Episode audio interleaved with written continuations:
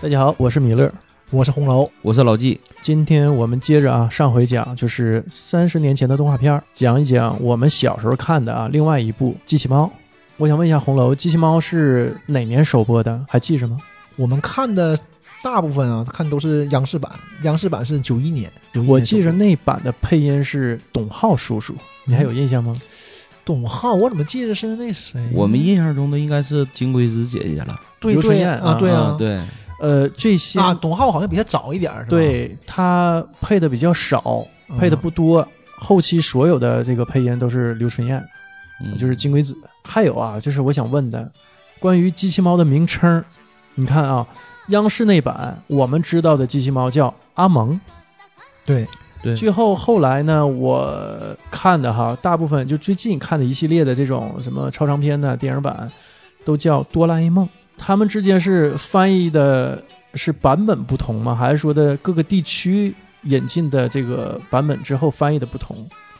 就比如说是大陆啊、央视版的，然后漫画版或者是台湾的漫画版，是不是有这么一个区别？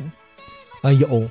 这个怎么说呢？现在都叫哆啦 A 梦嘛，当时在日本创建的时候，人人家肯定是叫哆啦 A 梦的。引进到中国，刚开始是漫画，是人民美术出版社。当时引进过来的时候，呃，翻译的名字就叫机器猫，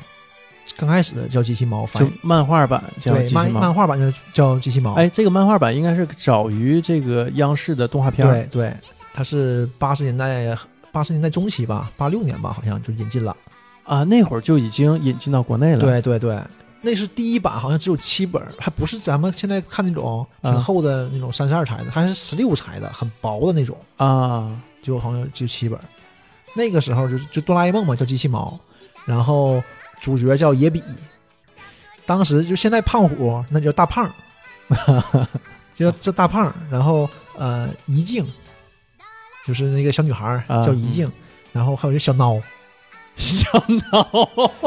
就是你嗯现在叫小夫嘛，小夫是这个角色是稍微差点儿，但也不能叫人小孬啊，真是的。不过这个角色确实是这几个人里面，这个五个主角呗，最不讨喜的一个就是他了，对吧？就是画的这个形象也不讨对喜，对尖对对嘴嗯猴， 腮，对，就很机灵那个劲儿的，像像只鸡。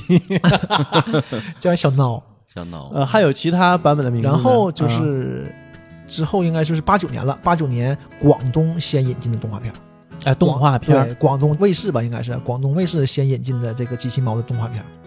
哎，当时应该还不是卫视吧，就是广东省地方地方台对呗。就是他这那里面其他人物没有什么太大变化，机器猫叫叮当，啊，他是这么过来的，然后别的都差不多，因为都哎，是他也是普通话版普通当然普通话版，啊。我合计广东人他这个是但广东话版。嗯、没没没，因为这有个说法就是你看他八九年出动画片儿，然后九一年央视就出了嘛，嗯所以大家都跟着央视走。但是在云贵那边儿还都是就是以广东的这个版本为主，因为人家看得早嘛。啊，对，先入为主呗。对对对，到央视版动画片儿就变了，这个哆啦 A 梦嘛，可能就取它后面这个 A、啊 A 梦这个啊就叫阿蒙嘛。阿蒙这个就是我们小的时候或者到现在吧，你印象最深的这个就是机器猫叫阿蒙，然后康夫叫康夫。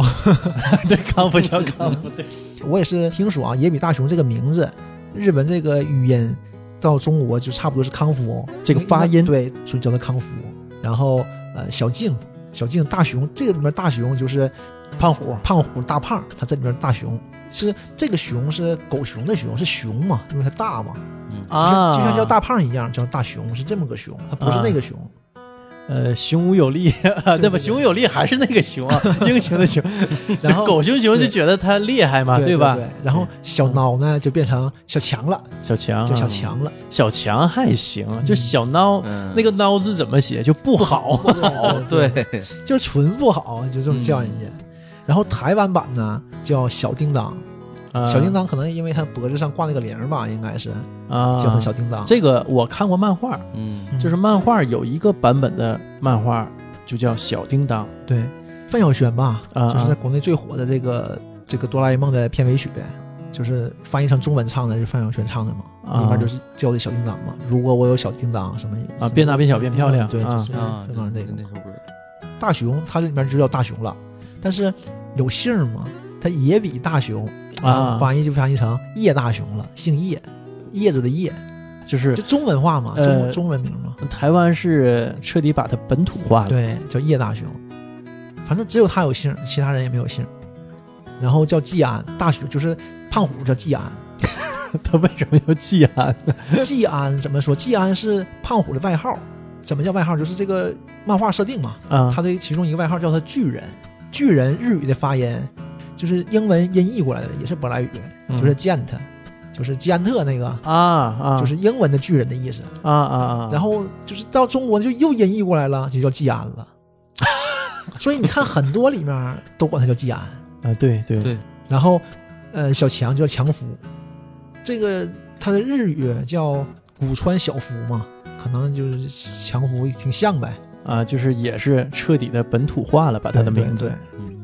既然这个词和大雄这个让我想起一个电影《超级学校霸王》，张卫健演那个，张卫健在里面就叫大雄嘛，对然后他那嗯个对手就叫季安，啊，对对吧？ 对对对，这个我有点忘了啊，是有那么个电就影，是飞机头那个小子，我知道我知道后来啊，变他叫季安他啊叫季安嘛。当时我不知道是为什么叫季安，后来我才知道，应肯定是跟这有关系的，我想。啊，明白明白，然后就是零四年，算是这个小学馆官方公布，因为这个作者嘛，这个藤本弘先生已经去世了嘛，就是去世之前吧，有个遗愿，就希望全世界的这个蓝胖子嗯，都叫哆啦 A 梦，就是给孩子带来快乐的这个名字就是统一，大概就是音译统一呗。嗯然后也国际化接轨了嘛，嗯呃，国内也是从零四年之后，就是从零六年开始重版了一版那个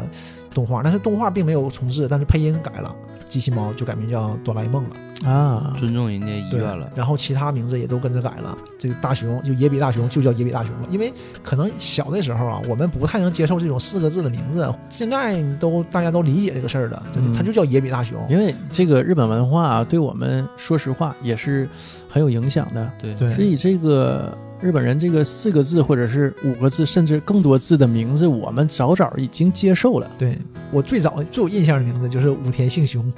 啊，精武门嘛，嗯嗯对，小学点儿嘛，同学们还老说这个事儿，说，啊，哎，那你知道武田他姓什么吗？姓熊啊，他叫熊武田， 武田姓熊啊。 对，笑话太冷了啊，然后这个是野比大雄嘛，嗯然后这个季安就叫胖虎了。但是胖虎这个名字其实这里翻译的就不是很恰当了，因为胖虎也是他根据原文翻译嘛，原文他不叫胖虎，他叫冈田武，这个名字起的就很霸气嘛，你感嗯觉那种。但是，呃，孩子们里面嘛，就他这帮同学的朋友里叫他胖虎，因为又胖又绑，叫他胖虎。啊那是个外号，对，人家是有名的，叫小五，他爸妈也叫他小五。但是从来没听过，从来没啊对 呀、听过但是央视就嗯翻译嘛，就直接给他翻译成胖虎了。他爸妈也叫他胖虎，谁爸妈能给孩子不叫是胖虎啊、央视翻译的是叫大熊不，我说后版嘛，就最后这个根据哆啦 A 梦这版，啊，你说最后这一版对啊，对对，我说他名儿就叫胖虎了。然后是静香，静香全名叫袁静香嘛。然后小夫就叫小夫了，他就古川小夫嘛，嗯就叫他小夫了。这就是现在我们电视里最常见的一套名字了，就是这样。啊，呃，刚才红楼提到，呃，关于作者啊，这部漫画的作者呢，我们知道是一个组合，是两个人。呃，红楼给大家介绍一下这个作者的一些相关情况吧。呃，这个作者其实还是挺受人关注的。以前那种厚本儿，我们看漫画的时候都会嗯看到嘛，就写着藤子啊 F 不二雄嘛，对，就大家都想，哎，这个名字，因为当时还小，你想不到笔名这个词儿，你不你不明白什么叫笔名嘛。就感觉嗯这名字很怪啊。至少你笔名也像鲁迅这样的，对不嗯对？对你是个人名啊，你藤子 F 不二雄是啥中妈的？间还带个英文，对，嗯这个藤子 F 不二雄是两个人，呃，不不不，应该怎么说？应该说藤子 F 不二雄是一个人，但是机器猫刚开始那个作者署名不是藤子 F 不二雄，他署名是藤子不二雄，就说藤子不二雄这个名字由来就是是两个人的组合，是藤本弘和安孙子素雄两个人，这两个人啊、要说是很传奇的。他们两个人在很小很小的时候就认识了，发小，发小，纯发小，小学五年级分班，就是到五年级之后又重新分班了嘛。什么原因分班咱不知道。分班之后，这个藤本弘和安孙子素雄就认识了，同桌，两个人都喜欢画漫画，这一下就收不住了，就开始相互扶持，友谊就这么建立起来了。因为有共同的兴趣和爱嗯对，好。但是就是开始一起画漫画，就开始以藤子 F 不二雄这个名字开始出版漫画。呃，稍微大一点，他们俩就开始往外投稿，也有人接，也有人发，但是不温不火吧。嗯，就没激起什么浪花。对，就这么个情况。后来当然非常成功了。什么时候开始啊？咱们这个真是挺有故事。其实他们两个是很励志的这个事儿。大概在一九五四年，这个时候呢，藤本弘二十一岁，他们两个是各有各的工作，因为你不可能靠漫画活着，你漫画是你的爱好啊，就像我们做电台一样，对吧？ 电台是你的爱好，但你都有本职工作嘛。嗯呃，藤本弘有一次去参加一个发布会，就遇到了手冢治虫，他和手冢治虫聊了很多，就是手冢治虫老师很就是非常的鼓励他，就是看到他作品觉得行，觉得你们俩行。但当然了，业内的嘛，呃，鼓励他不光是业内呀、这业内的顶级人物啊，对我这里我们多说两句手冢治虫啊，嗯我对手冢治虫也算是非常推崇的。手冢治虫原名叫手冢治，嗯，因为他非常喜欢画昆虫，他就给自己起的笔名叫手冢治虫。呃，手冢治虫作品像我们都知道的，就是《铁臂阿童木》对嗯吧？啊小飞龙、三眼童子，然后还有就是最后的那个火之鸟，算是他这个巅峰了。手冢治虫他最厉害的地方在哪儿呢？他把漫画提升了一个维度。之前的漫画都是四格漫画，像《米老鼠唐老鸭》什么的，《大力水手》都有漫画，但都是四格漫画，就是在报纸上画的那种，也有漫画书，但都是那种就是一个格一个格的动作停滞的那种。我明白，我明白。是手冢治虫把漫画变成像电影一样分镜这种，是从手冢治虫开始的，就是一下子整个漫画就不一样了。这就是为什么在日本都尊敬他为漫画之神。对对吧漫画之神。所以说，当这个人去鼓励你说你行的时候，那是一种什么感觉？就像你刚开始创业，马云告诉你你行，你肯定行，你就是下一个我。 这话好像跟很多人都说过，是吗？这是鼓励人的，这就是人生导师嘛。对。然后这个藤本弘就非常受激励吧，就找到安孙子树雄，那意思就是别干了嗯咱俩一起干啊，这个画漫画。这不行，对，不是说我们所热爱的，对不对？就像这个米勒似的，别干了，这不是我们所热爱的，做电做电台嘛做，电台吧。喝西北风 儿。哪天找人生导师鼓励一下，你这电台做不错，对，我们现在急需这种那个人生导师，如果有导师听见了，可以来我们。给我们留言鼓励我们一下。 然后他就把这个算是圈拢这个安孙子树雄，嗯就毅然决然辞职了，去东京了。俩人去东京靠漫画为生，那一开始肯定是很苦啊，老苦了。他们俩刚去嘛，你什么也没有啊，但是去那个地方还挺好，就是就是艺术家去北京都去一地方，吧。对，都是都是这种去长潘庄，嗯长潘庄那个地方呢，就是算是东京一个公寓区那种，啊算是漫画家的这种集散地。啊，就像北京的七九八，老纪刚才说的、嗯对，为什么是这样？因为手冢治虫搁这儿，啊，那人家成名了，不总搁这儿了嘛。然后听说他们来，手冢治虫呢就搬走了，也不知道是喜欢什么。啊，反正是搬家了、啊是吧？然后他们两个就住在了手冢治虫的这个公寓里，这个屋里，用手冢治虫的那个漫画桌来画漫画。哎，这种感觉你想想啊，对一个这种有梦的青年来说，是真的是很励志的啊，嗯很有有冲劲儿的那。他俩还有点底子啊，那我估计手冢治虫住的地儿应该不那么便宜吧？有个屁的底子啊！这个钱的押金都是手冢治虫付的，啊，嗯那还是这个偶像在提携他们，对吧？还是看好他们，真的嗯还嗯那是那是真看好，对。有一部电影叫《长盘庄的青春》，讲的就是当时嗯藤本弘他们这代人这一波人吧，这一到批漫画对家吗？到了到了这个长盘庄之后，呃，就是这种辛苦打拼的历史，嗯，就是啊一共是八个人，一共嗯八个漫画家。现在在日本啊，这八个漫画家都是当然都是顶尖人物了，但是嗯方向不一样，各花各的方向。嗯我们知道的就是机器猫这这两个人，他们俩刚开始呢不温不火，不温不火了十年也挺难的。你想想，创业哪那么容易，对吧？所以也算是激励我们现在这些这些做电台的人，呃做电 台的做自己，你俩这是强 啊！那个我可没说 啊，说做自己爱好的人，对吧？你要坚持住，就什么都不容易，但是总会有回报的。得鼓励一下自己。就这么艰难的那种十多年呢，终于他俩那个 Q 太郎就出来了。Q 太郎大家不知道有没有印象啊？应该看过或者没看过，至少有那个图，你可能不知道哪个是 Q 太郎。Q 太郎是个鬼，就是典型的那种日本小鬼儿形象，就是像一个白布铺身上那种，啊啊，我知道了，完事知没道了没有腿，底下是浪儿，不是对小对小对鸭黄色儿小鸭子嘴，嗯眼睛那样的那个，这个角色就非常火，到现在日本也非常火，就这一部漫画，俩人就无敌了。哎，这是他俩合作出的一部漫画。，对啊他从这部漫画开始就无敌了，就厚积薄发嘛，就全日本都在这时啊候他俩都三十多岁了吧？嗯，从增二30多好几嗯十出头的年轻人变成三十出头的不那么年轻的人。对对对。但到这儿的时候吧，有的是钱了。国民级漫画嘛，这本儿一出来以后，两个人就是当啊时、国民级了，那啊相当受欢迎了。这部《Q 太郎》到现在也是非常受日本青少年欢迎的，他这个文化一直传承下来，这个真的挺好的。但是国内不太了解嘛，然后两个人就开始不同的风格了，画不同漫画的风格，分开了吗？没分开。他们两个本身啊，这个漫画风格也不太一样。安孙子树雄呢是比较那个怎么说，比较写实、比较黑暗系的、比较成人化的漫画。那就是我一直有个疑问啊，就是机器猫中间有很多段落很成人向的，是不是也跟这位作者的参与有关系？呃，应该没有，我想，因为啊机器猫是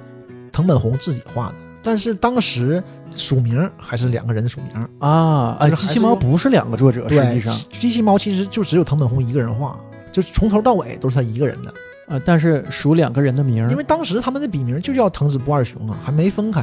啊。啊，就是画，自从画完 Q 太郎之后非常成功嘛。但安顺子树雄呢，还是喜欢他那摊儿，他还是继续画他那个成人比较黑暗风的那种那种风格的漫画。那个藤本弘呢，转了重心，就像这个 Q 太郎一样，转到这种少儿、少儿这种喜剧漫画，就往这方面靠。所以他就接下来画了也挺多，什么《齐天烈大百科》什么的，这是我们多少看过一点儿的。主要的就是《哆啦 A 梦》，这个时候就分开不一样了。他们两个这，你看，这才是六几年的事儿。嗯，为什么数两个人呢？因为就是两个人一直在画嘛。嗯，但他们人家，我就说这种友谊还是非常非常就是浓烈的浓烈的，因为可能也是因为真不差钱儿，这个 Q 太郎就够吃了。后来分开之后，一个就改名叫藤子 F 不二雄，一个改名叫藤子不二雄 A，、嗯啊，两个人还是继续画自己的。那你机器猫就换名了嘛，都写着藤子 F 不二雄嘛，这个没有任何悬念，人家我也不要你的。两个人之所以分开啊，就是因为藤本弘先生身体不是很好，后来住院了，就是应该是八十年代初中期初期吧，啊，初期就是住院了。住院之后吧，然后就想病得很重啊，就想可能不行了，不行了就赶紧分开，这钱好算，要怕以后烂事儿太多了。啊，工作室就分开了，工作室钱俩人一人一半儿，就没有不分什么这这那那的，就一人一半儿拉倒了。也不管谁付出的多少，，对对，就是朋友关系嘛，关系非常好。明白，我看过一个访谈，就是采访啊安孙子树雄的，因为藤本弘先生不在了嘛，就是采访他说他俩关系嘛，说我们两个五十多年的友谊。说的时候就挺催人泪下的，用那个采访那个记者的话语也说，两位富可敌国的画家有没有什么就是矛盾什么的吗？他说我们没有什么矛盾。Q 太郎，我又重申这个，就是我们不太了解，但是对日本来说，你想，这都是就是六十年代末的漫画嘛，到现在还在日本还在再版，所以说呃，非常非常火的。也创造了大量财富，，对对，根本就不差钱。有一段时间是没有再版的，因为呃，藤本弘先生死了之后，呃，安孙子树雄就是要求不要再再再版了，因为这个版权不好分。那个人已经没了啊，对，你说这这个版权怎么分？因为不光他们两个人参与了这个 Q 太郎，当时咱不说了吗？算是长盘庄八君子呗， 也有一两个人就是给提过意见，提过思路什么的嘛。所以说，那当时这个钱也是分那提哎过意见那几个人，应该是分了，但是后来没分，是提过也采访过那几个人嘛，那几个啊人人也说、是我们提的意见就很少很少，我们不占那个份额，很重要的这个对，份额不是啊我们一点也不占，人家是这样的，跟我没关系，我们但都是不实占际上那几个也不差钱儿，对对都是这样吧的，？对，都是这样的，都都是这嗯样。但是，那你分就不太好分嘛。有很长一段九十年代那段时间，这个 Q 太郎就没有再再版过。两千零五年左右又开始了，可能也就是想明白了呗。 或者这个烂账理明白了。对对对， 嗯就是大概是这么个事儿。我记着红楼之前在我们第一期节目还说过，他去过就是藤子 F 不二雄的博物这馆个，博物馆，啊嗯对，是吧？对？讲讲这里头有什么你印象比较深的一些见闻。呃，馆不大，嗯两层，但是举架很高，我们去的时候是因为需要预约嘛，嗯我不知道日本这个东西是什么形式的，因为是我姐姐预约的。我们到了传奇之后，第二天中午嘛，就直接就过去了。哦，非常多的人排队，就是那天是小雨，下这个是意料之，外的意，料之外的。没合计说下着雨还有那么多人去对参观，但是我姐是知道的，因为票没有了。但但是我真是没有概没有这个概念，就在门门口外面站着，然后就是下着雨打着伞，外面排队。还有像我姐这样推小车里面小小婴儿的，啊好几个呢，嗯在那排队。然后进去他会给你发那个讲解器，嗯讲解器就是各种语言都有嘛。然后里面有他的原稿，有机器猫的原稿，有齐天大百科的原稿，有乱七八糟那些原稿，然后有有那个电话亭、任意门，啊这种造型的这对个装饰对物对啊有一它是呃原稿那部分是不允许拍照的。啊然后到广场上那部分是可以拍照的，然后有所有的，呃，他就是藤子 F 不二雄老师的所有的书，所有的漫画里面全都有，然后可以坐坐那儿看一看，我也看一看，感受一下氛围，虽然都看不懂，完全看不懂， 都是日文，那你到哪儿对就看懂对了然后有一个大的广场，那个广场就是模拟呃《哆啦 A 梦》里他们那个打棒球那个广场，三个水泥管儿嗯啊旁！哎边呦旁边一啊，块小场地挺好的啊。这个你你有没有那种感觉，就是呃一到那个打棒球那个场儿哈，一下就感觉自己穿越了啊，啊一下自己就变小了那种感 觉，嗯就是我感觉非常深。然后在那个呃水泥管上拍照片嘛，但是我强烈的抑制住自己钻到水泥管里拍照片的那个 冲动，啊为什么不让钻吗？让钻，但是。嗯太 大了， 不好意思，我我外甥就在里面，我坐在水泥管上，我外甥就钻在里面，把脑袋露出来拍一起拍照片，啊，我就可想进去，但是，嗯，但是日 本日本就是这样，他要我我就钻进去拍个照，有很多日本人，有很多不是日本人，嗯都在那儿，都是看嘛。这个就是我没想到的，我没想到是这种形形式的。像我这次去，就去年去的时候，啊我就想去呃吉普力工作室嘛，我想去看一下。我想怎么的，我去十来天呢，怎么还不是早一天就看那了？你也没提前预约，有过上回那种经历上次没说没有经历嘛，傻嘛？上次是我姐约的，我就是在去之前，我跟我姐说我想去这儿，当时完我姐定的。这次呢，就说的可能晚了点儿。我跟我姐说我想去那儿，我是十月份跟我姐说的。我姐看的时候，她跟我说十一月份一个月的票都没有了，我这才我才知道这个这个这东个西是这样的。你像这种啊，世界级的漫画家，他是受到全世界人民的这种喜爱啊。但是我没想到会这么夸张， 这是自己自己幼稚了那个事儿。这是有几个就是关于机器猫的一些细节，我一直也没太搞懂啊，在这里也问一下红楼，因为我看红楼对这东西特别有研究啊。嗯我想知道机器猫为什么怕老鼠，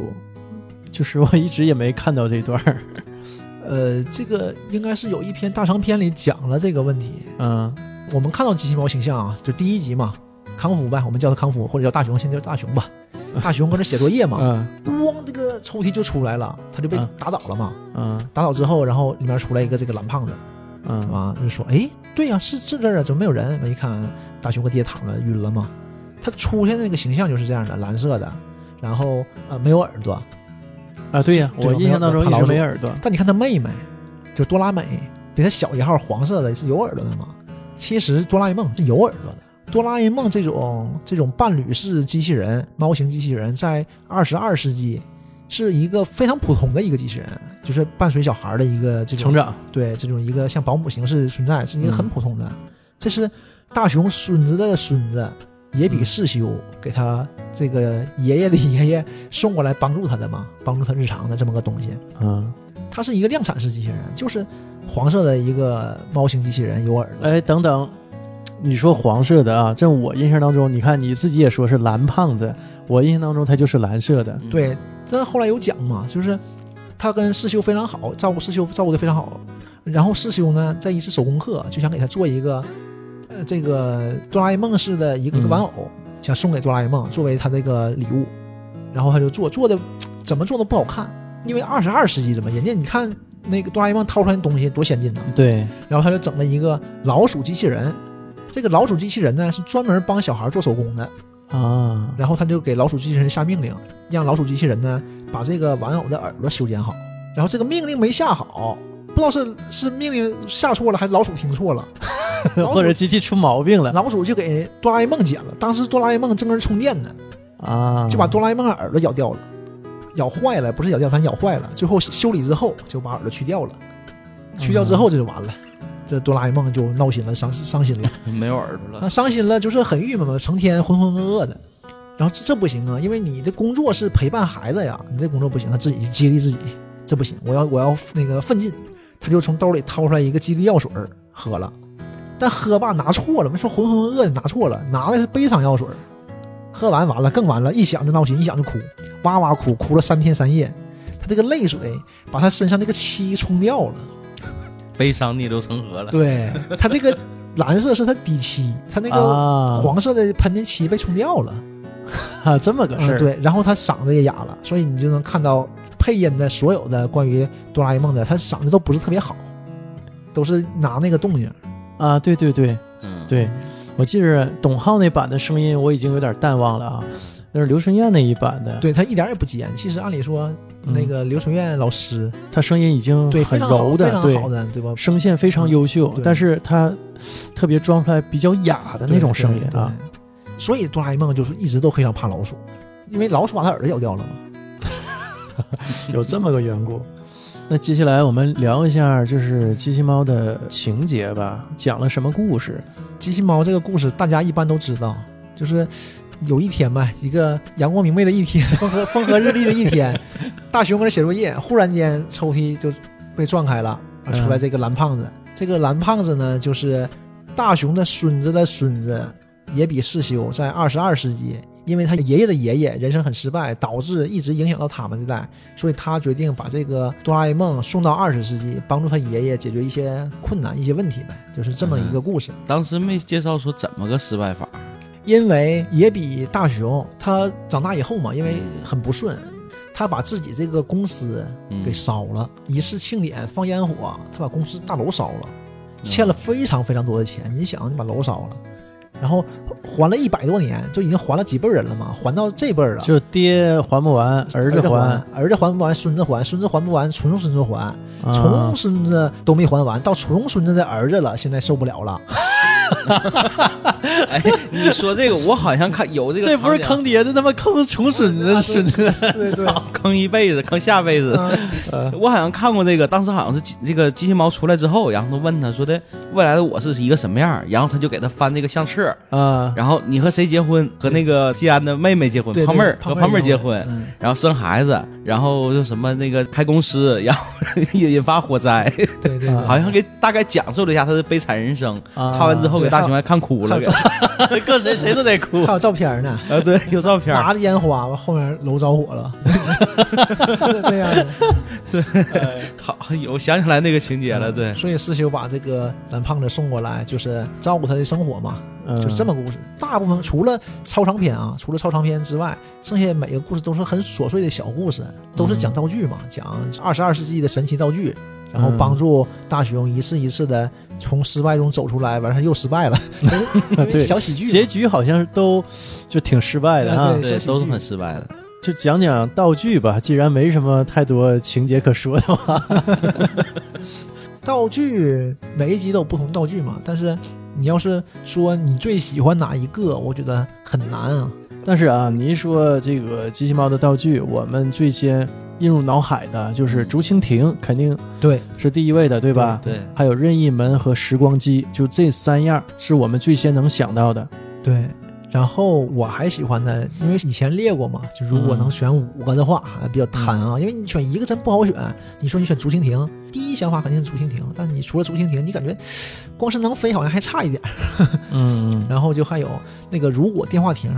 和那个人生重来机，人生重来机是我大了以后了，就是想到的这个问题，呃，就大概就是这五个，应该一般都是比较普及的，就是这五个了。嗯，首先，竹蜻蜓每一个不说小孩儿，每一个人都会喜欢这个东西，因为能飞是对人类最原始的欲对望，这对这种 吧？自由，这种这种收这种不被束缚，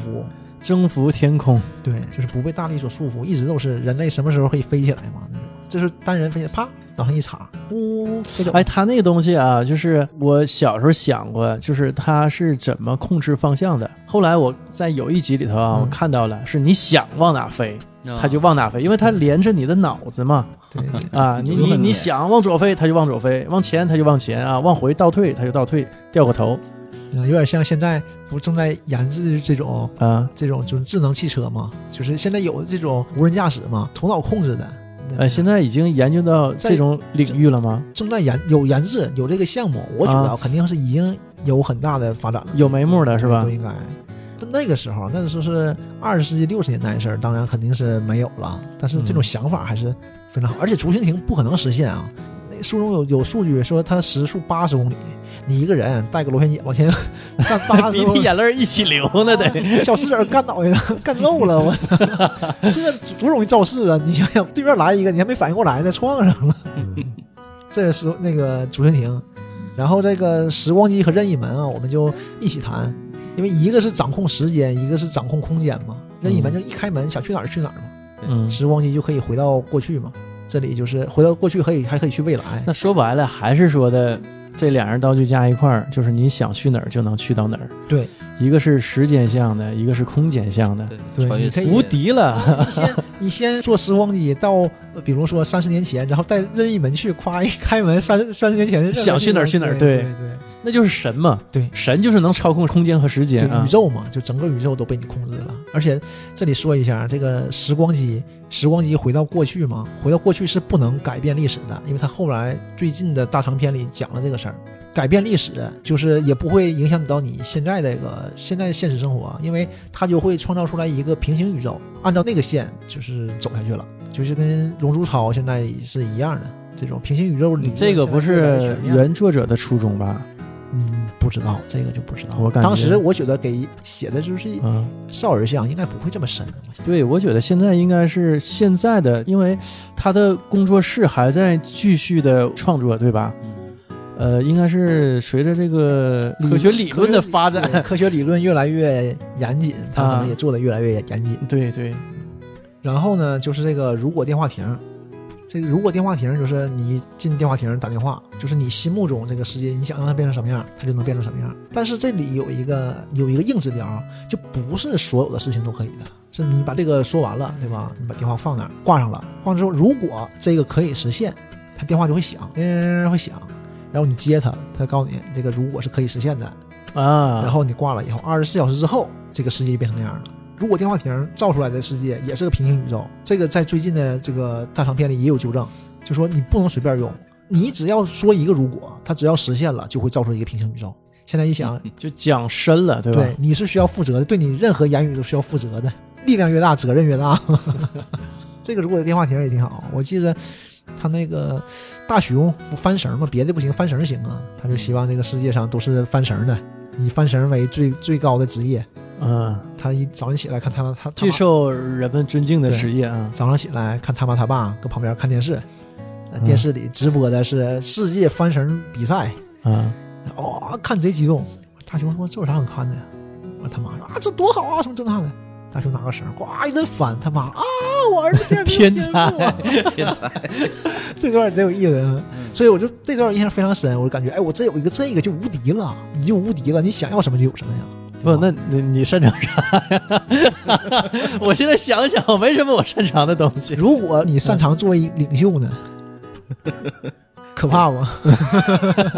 对吧？如果你擅长作为一个神呢，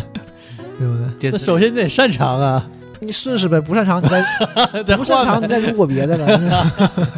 对吧？这电话铃没响，对吧？你有时候你就想，万一你说，呃如果你很有钱，对吧？对吧？如果你能活一千岁，嗯，随便如果呀，这如果太可怕了，这个事儿。嗯如果电话亭真狠。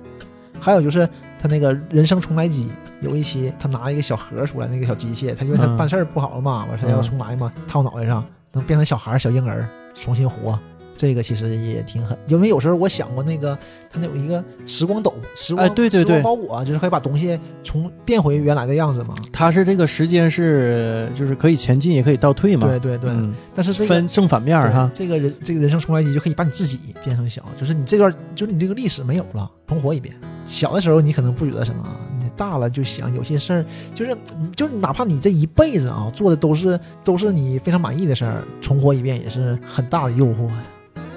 我就是大概就是这五个，我就是要选，因为太多了，要选还是这五个。我那空气炮啥多好啊，但是对吧？跟这些比差点意思差，对吧对？对对。那老纪呢？哎，我想起来几个道具啊，也是这个当时这个，呃，想起来当时的情景，一个是啥呢？和这个未来二十二世纪可以通话的一个通讯器材，这个是通讯器材，就是说换古董。那个情节是这样，呃，小强家呢有一套珍藏的一个古董，然后当时给这些小朋友都找过去，很很很这个让大家就很显摆羡慕显摆呗显摆一下，嗯，然后他回家很闹心的，这是我家没有古董啊，必须要比一下。然后这时候哆啦 A 梦就掏出来这个小道具啊，你想换什么，拿这东西跟他换。然后他就拿一个现在家里生活的东西，换回一个以前的古董，因为他现在生活的那个时代，放在未来也算是古董啊，对吧？对是这个意思，对对是对吧？嗯就是古董换古董，有点像这个这个像现在这种二手交易这种东西似的，只是换的更早一点的，这是带着时代感。然后呢，他就换一个古董，然后两个人就去互相对比，你拿这个，我拿那个，看谁的更好，看谁的更老。小强家有钱，人家对拿钱买的古董，对，也拿吧？钱买。我记得当时他有一套这个将军时代的一个武士的一个盔甲啊，啊、拿出来一套，然后他就呢就换一个更早的那种，是还带斗笠那种的，就是很早期的那种服装。然后呢，他换一个武士刀，那他就换一个更早的一个武器，就不断的在交换。啊，你出一个，我就出一个比你更那个更早早的一个古年代董更久远的， 对对对，然后最后呢换来换去之后呢，一下换到原始人的衣服。再早的时候， 早期人是没有衣服的，那时候是人是拿两个小树叶挡着身体， 哎，我想起来了， 我想起来了，然后这个时候走在马路上一下就懵了，然后反应过来了，哎呀，早期的时候人是没有衣服的，那时候换服装嘛，然后这个道具就掉地下了，就跑了。跑了之后呢，这个道具还在不停的在跟这个未来在通话，说那你再换什么呀？然后是不是接着换的好，把家里东西一样一样的换，等到房子也换了是等吧？他回家的时候，房子换成那种大草 屋，然后他妈他爸穿的那种皮皮事儿的 衣服， 原始人状态。这这是挺搞笑，印象挺深的一个道具。然后还有一个呢，就是一个说反话药水儿。这个情节我记得是，呃，应该是我在漫画书里看到那个情节啊，就是突然有一天，呃，小叮当和那个大雄说我要回去了，我不能再搁这边待着了，嗯嗯，就是你要学会坚强，照顾自己，呃照顾自己啊！你要去面对困难，不能以后再有什么事儿就回家哭啊！你要嗯去勤奋努力学习啊！当时嘱咐很多，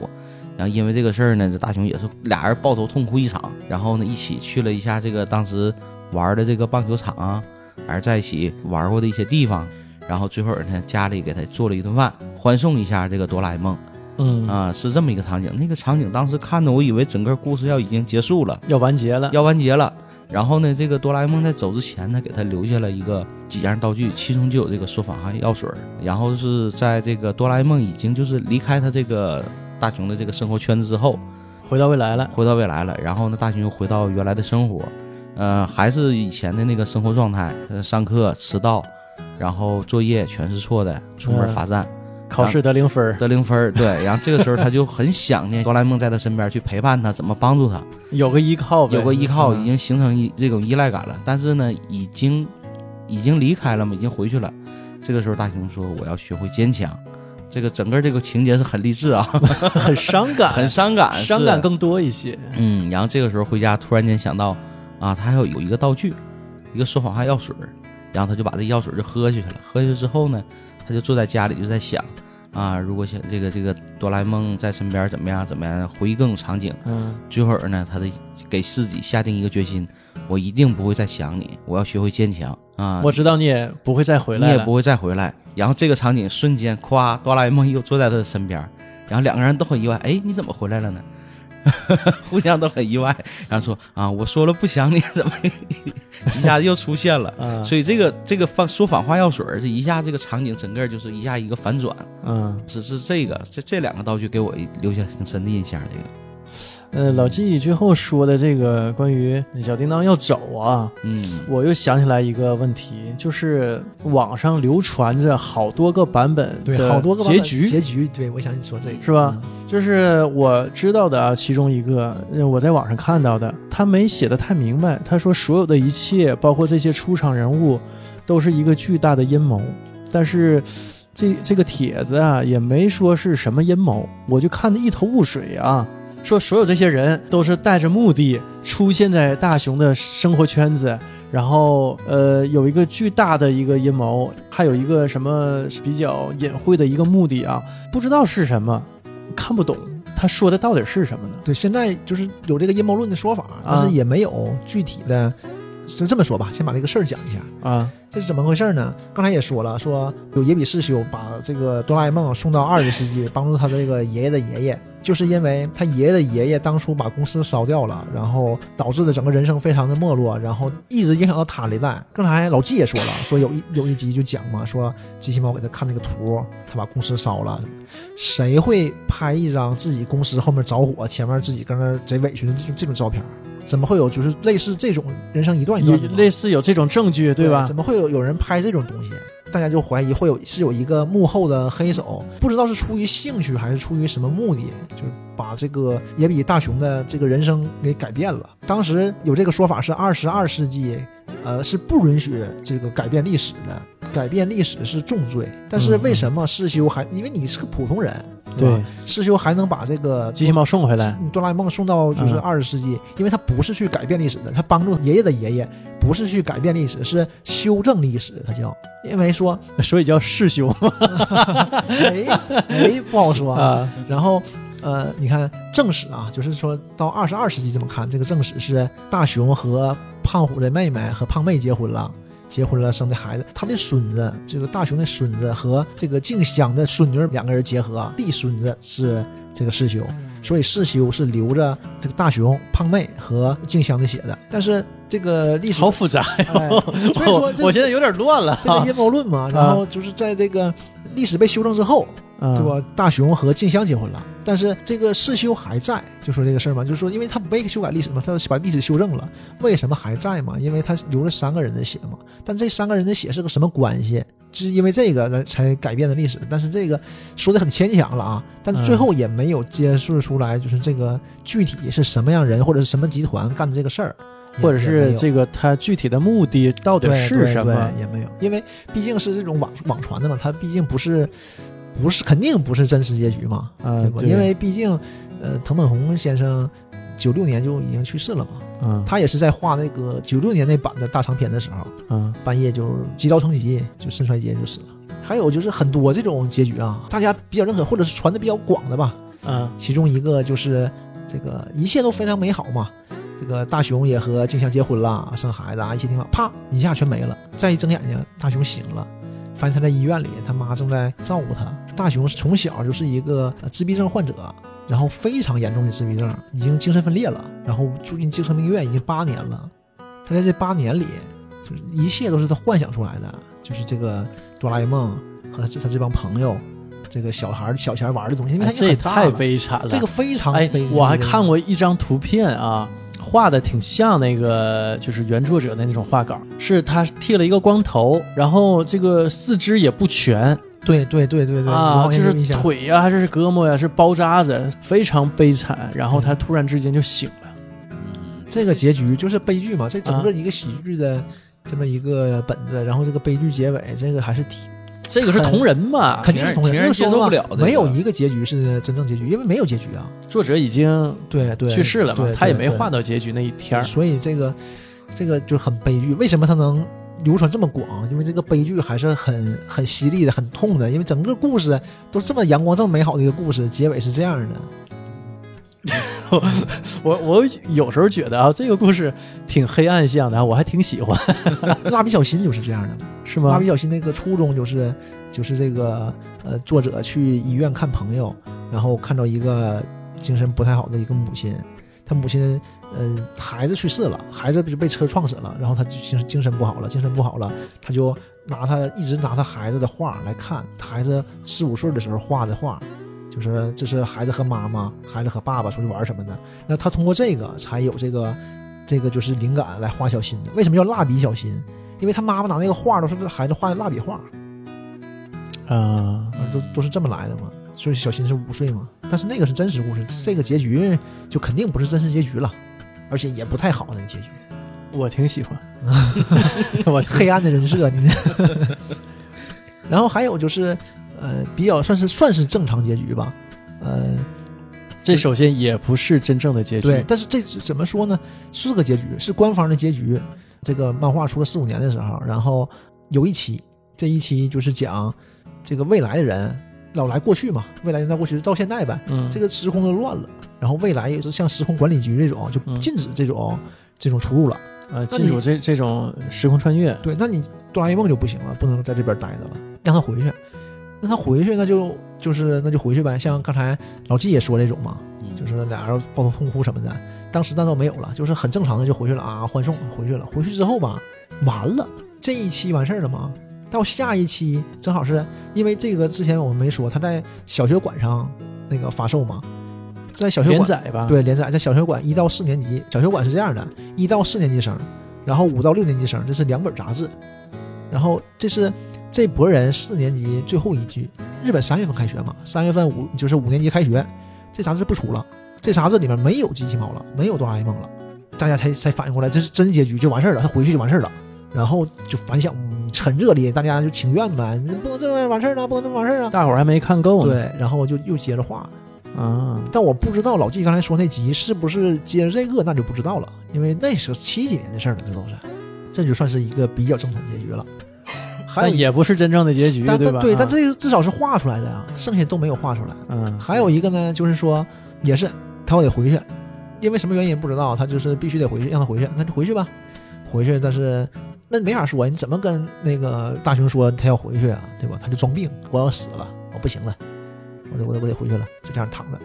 大雄就非常的担心啊，找各种办法什么的。我说这个哆啦 A 梦的很感动，就跟他说说实话了，说其实我没事儿，但是我必须得回去了啊。但我回去吧，还不放心你，你看你一直唯唯诺诺的，吊儿郎当的，对吧？啊你这这也不行啊，你这样的。我是说，那大雄说、啊你放心吧，没事儿，我努力，我不会让你担心的。然后他就回去了嘛，回去之后他就通过时光机，就通过那种电视，就一直那个观察大雄，大雄一勤奋奋进，就变成好学生、好青年，然后结婚、好老公、生孩子，什么就这样。这这这是这是一个结局，这个这结局就是挺励志啊，对，就挺很呃，正向性的，对，励志说不上，因为还有更励志的。这个就是我觉得啊就是传的最广，也是最励志的一个结局，就是忽然有一天，机器猫不会动了。机器猫睡在壁橱里面嘛，对，咔一拉开，机器猫还搁里面呢。大熊想，哎，你怎么还在里？每次都他起来找啊，嗯，对吧？哎，怎么还在里面呢？叫不醒，说啥叫不醒，不会动了，一下吓傻了，就感觉说有问题嘛。完了，带着他坐时光机回到那个二十二世纪找他妹妹去了。哆啦美就是这种，哆啦美一般都是这种小剧集里很少出现，都是在大长篇里出现嘛。就是关键时刻啊，谁谁不行要死了，哆啦美一出现肯定全摆平，他肯定带着更强大的道具来。这次又回去找哆啦美，哆啦美就说啊没电了，哥哥没电了，没电了就给充电呗。对呀， 那充不了电，它电池坏了，电池是一次性的，你得换电池，那换呗。但是每个机器猫的电池，这种机器型猫的电池都是嗯单独的，不配套，都是自己用自己的。说他那他那个有备用电池，那你们怎么办呢？他说我有备用电池啊，那你拿它备用电池呗。完事儿忽然间就傻了，这种猫型机器人的备用电池在耳朵里，哎呀，这个设哆啦置好哆啦啊 A，梦没有耳朵，后路这给个设计断了，好啊，啊后路给断了。然后一下就傻了，那这怎么办呢？然后说那你这就得想办法，现在没有办法解决这个问题。 它是集成的呗， 对嗯吧？这个电池是集成的， 啊，就得研究。然后这个就是大雄，就是又带着机器猫回到了就是现代，然后他就开始努力学习，然后那个呃研究这个去美国出国，然后几十呃研究这个电池的事儿啊，对，几 十几十年之后回来了，世界著名物理学家。这个时候已经和那个金香结婚 了，啊，嗯然后就最后嘛说那个金香，我送你个礼物。哎，这个我听过这个结局，对，对就是为什么这个结局是传的最广的一个结局？这个也是同人像的吗？对对，没有结局嘛，因为没有结局。啊，然后最后送的礼物就是那个一周开机器猫嘛，它一摁按钮，机器猫一下就醒了，就研究明白了呗，对，一下醒。这是结局也挺好。其实这个结局很温情了，就是最励志了嘛，就相当于。嗯这就是我看过就这几个，当然了，你肯定没有一个是真正结局了。当然，我也不希望它结局，当然是越画下去越好。呃，我还看过就是漫画嘛，它就这些，应该是藤本弘先生在世的时候啊，他画了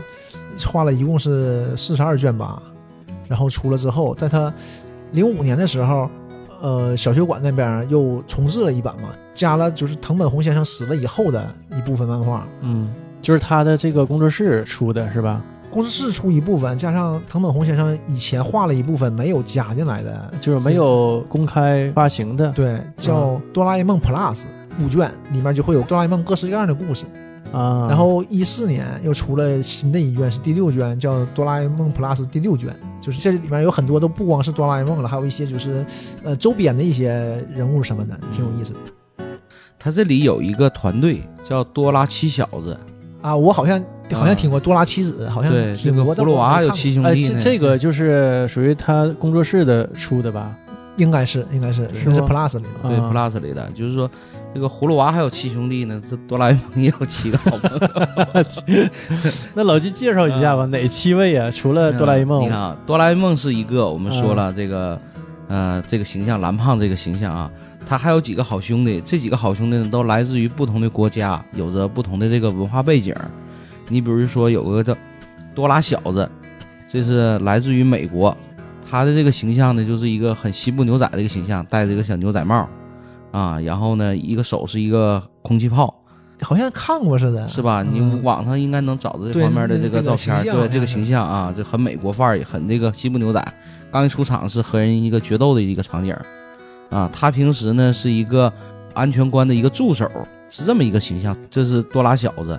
然后呢还有一个叫多拉尼可夫，你看听这名儿呢就苏联的嗯、俄 罗斯的，啊，对，俄罗斯俄罗斯的啊，战斗的民族哎啊一，听就是什么啊，尼可夫夫，多拉尼可夫，什么多拉斯基，啊这个尼可夫这个是戴着一个围巾，因为俄罗斯毕竟比较冷啊，所以戴着围巾，常年戴着围巾御 寒御寒。然后呢，平时呢，他这个呃脸呐，半张脸是在这个围巾的这个里盖子头啊里头，平时轻易不露脸儿，呃，也不怎么说话，一说话都是嗯嗯啊。然后呢，他是属于这个七兄弟里这个战斗力最高的，来自于战斗的民族。嗯，而且呢，还有一个特点是啥呢？一看到圆的东西就能变成狼人，这是他的设定狠的这这是他的大招儿啊、然后还但是有不狼人不应该是犬科 的吗？他他应该变成狮子，变大老虎啊！ 嗯、然后还有呢，就是叫多拉利纽，这个是来自于巴西的 多拉利纽。啊这名儿可能都都是这对个这个他这个多拉利纽呢，就是很喜欢踢足球啊。他的那个你看哆啦 A 梦是带个铃铛，他这块儿呢是带个小足球啊啊。平时就是比较爱玩足球，然后随身呢带着几个这种多拉的这种小的模型，十一个小模型可以随时组织一场小球赛啊。每次出场都带着足球 出来，腿都没有，还在踢足球呢，你 有意思嗯腿都短 的推断地足球，来自巴西。然后第五个呢是多拉梅杜三世，嗯法国，人嗯，这个没不是法 国的，不是啊？这是来自于沙特的，沙特啊阿拉伯的。啊，对，那也差不多嗯对。这个沙特嘛，就是除了这个呃石油了、黄金了，就是说这个《一千零一夜》的故事非常有名啊，所以他这个形象人家也，呢是文化渊源哎如，长对，，很有这个国家人的特点。嗯，然后他这个形象就像一个《一千零一夜》里的这个一个讲述人的这个一个形象，啊，吟嗯吟游诗人，弹个是琵琶那玩意儿是吧？ 当然啦人那不是皮肤，但具体叫啥我也不知啊道。是个乐器啊。然后第六个呢叫耶鲁马塔多拉，这是来自于西班牙，比较绕口啊。啊耶鲁马塔多拉，这是西班牙语，嗯，你看西班牙，它这个是啥呢？是斗牛士风格，啊，随身带着一个斗牛士的一个斗篷，然后呢很有特点啊，它这个头上啊。它这个别的这个哆啦 A 梦耳朵都是猫的那种尖耳朵嗯，它是啥呢？是个牛角，这是它的形象，随身带着一个斗篷。然后第七个呢是多拉王，这是来自于中国的，啊 安这口王啊， 王嘛，多拉王，我以为是，我以为是老国大王的王呢啊原来是姓王的王，姓王，他姓王，多拉他姓王。啊多啊了多多拉隔壁老王， 对，这个就很有这个中国的这个中中国元素。中国他就住在你家。家隔啊壁呗。 对，搬家了，干不了这玩意儿嗯。穿的那种功夫的那种服装啊练古练装功嘛。古装那古嗯装，他会功夫，特点是他会武功，然后呢懂厨艺，懂茶道应。该是唐装那种 吧？呃，就是前面那种系扣的对那种唐装带对盖儿的那种，啊对，唐对，装而且呢就是十分崇拜黄飞鸿，啊。火会山武无功棱。角没有角，对，然后他按理说，的那他应该是最能打的，比俄罗斯人能打。不一样，力量型的人家是嗯，一对，力降神这这这属于技巧型的。然后他有武器，武器是一个双截棍嗯啊、这这么个七个这个多拉妻子，然后这个这个妻子的这个剧情呢，应该是在这个后区刚才说的那个番外篇里啊、嗯提到的。为什么说提到这个妻子呢？当时这个妻子的这个故事啊，是一个很呃很团结、很励志的这么一个团队，讲述的是一个友情。然后呢，当时也出了几本漫画，但是呢，他这个漫画总体的这个风格和情节呢，稍微有点成人化，稍微有点邪恶化。比如说里头提到了这种装满骷髅的泰坦尼克号，还有那种没有脸的这种魔鬼的形象，就是它里头穿插的一些当时的一些时事政治的一些事件。所以说，它这个就是放出来之后吧，说白了就是画了一些热点吧，啊画了一些融热到点故事当中。对可能就是稍微对大一点的，就嗯对，而且它的一些场景有的就是说，现在我们看就是挺过瘾啊，但是对于小孩儿来看就有点害怕，因为你想有点一成人个像那嗯个。对，一个一个一船泰坦尼克号里边全是骷髅，对吧？很可怖的一对，个可事能儿。青少年了，就不是嗯少儿的。所以这个这个整个这个妻子的故事呢，出了一段时间之后就给停了，往后就没再出，往后就没再出，因为所以他的我这个们风格和整个哆啦 A 梦的风格不太一样。嗯对，所以我们大部分人嗯好像都没看过这版，是吧？流传的不是特别广。对，但是你想，我记得小时候我们那阵儿都有那种不丹胶，当时有嗯过这个几个这个哆啦 A 梦的形象。哎，对哦我也看过，对看过啊，对对你想嗯那个场景啊，你能看到那个当时我们应该能看过这个图片，但是这个故事基本上就是没看过？没看过，这对可，能发行了一段就停讲了的。就是这种世界大同嘛，对吧？嗯五洲人民的友谊。各个国家只有民族的才是世界的，哆啦 A 梦本身就是讲的主要就是尊重和友谊嘛。它作为那个， 嗯它是一三年还是一四年，就是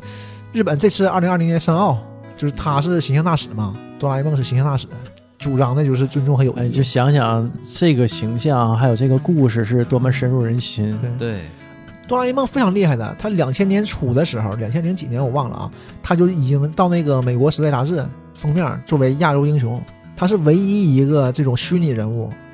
登上《时代》杂志，登上《时代》杂志的有像钢铁侠什么的嘛，但他、啊他是唯一一个就是给这个荣誉的，就是亚洲英雄，他分各种板块嘛，啊，亚洲英雄就是以英雄这个形式出现的，就他一个虚拟人物，太牛了！挺厉害的。今天咱们时间也差不多了啊，嗯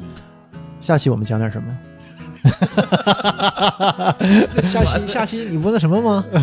我我再考虑一下安吉拉呀，啊，还是还是小飞龙啊，我都行，我我再考虑一下啊，整个三木童子啊都行。嗯，那就先到这里，先到这里。再见。哎